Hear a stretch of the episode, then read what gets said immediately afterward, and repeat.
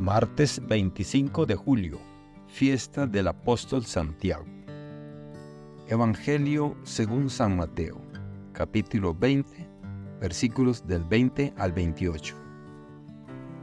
En aquel tiempo se acercó a Jesús la madre de los hijos de Zebedeo, junto con ellos, y se postró para hacerle una petición. Él le preguntó, ¿qué deseas? Ella respondió, concédeme que estos dos hijos míos se sienten, uno a tu derecha y el otro a tu izquierda, en tu reino. Pero Jesús replicó, no saben lo que piden.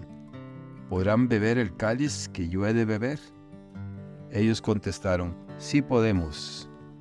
Y él les dijo, beberán mi cáliz, pero eso de sentarse a mi derecha o a mi izquierda no me toca a mí concederlo, es para quien mi Padre lo tiene reservado. Al oír aquello, los otros diez discípulos se indignaron contra los dos hermanos. Pero Jesús los llamó y les dijo, Ya saben que los jefes de los pueblos los tiranizan y que los grandes los oprimen. Que no sea así entre ustedes.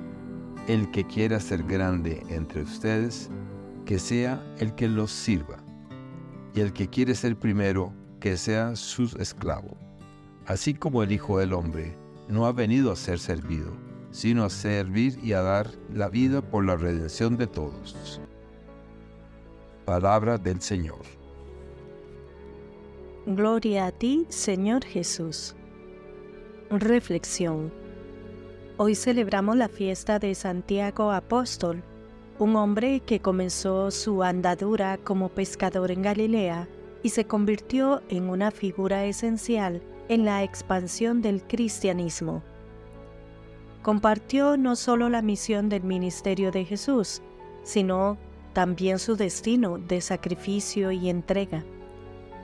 Esta festividad nos ofrece la oportunidad de reflexionar sobre el significado de servir a Dios y a los demás tal como nos enseñan las lecturas de Segunda de Corintios y de Mateo.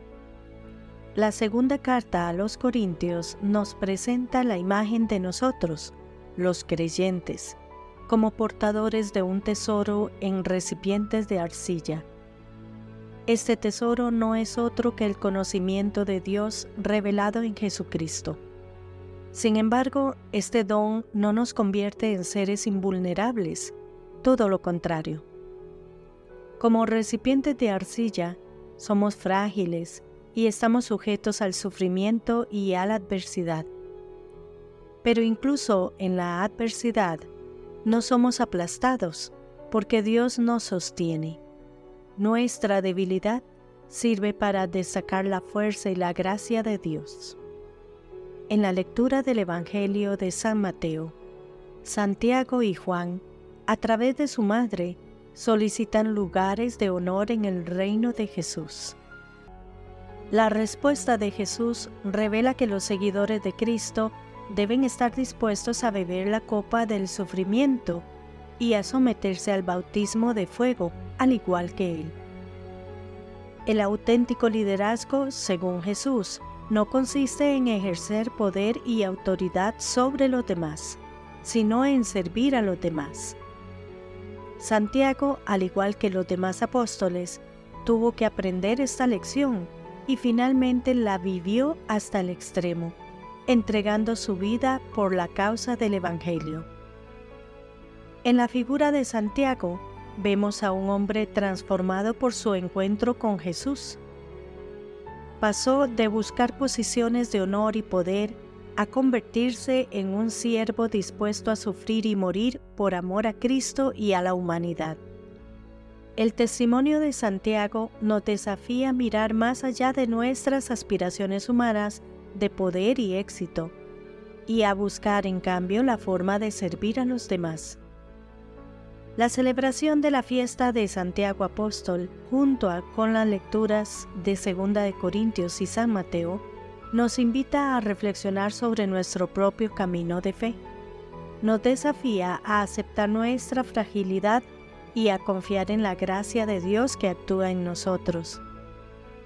Nos insta a abrazar el camino del servicio y del sacrificio, incluso cuando esto implique sufrimiento y adversidad.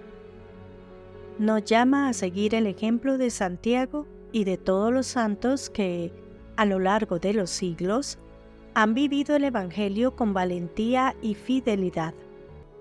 Nos recuerda, finalmente, que el verdadero tesoro no está en el poder o en el prestigio, sino en el amor y el servicio a Dios y a los demás. Que Dios les bendiga y les proteja.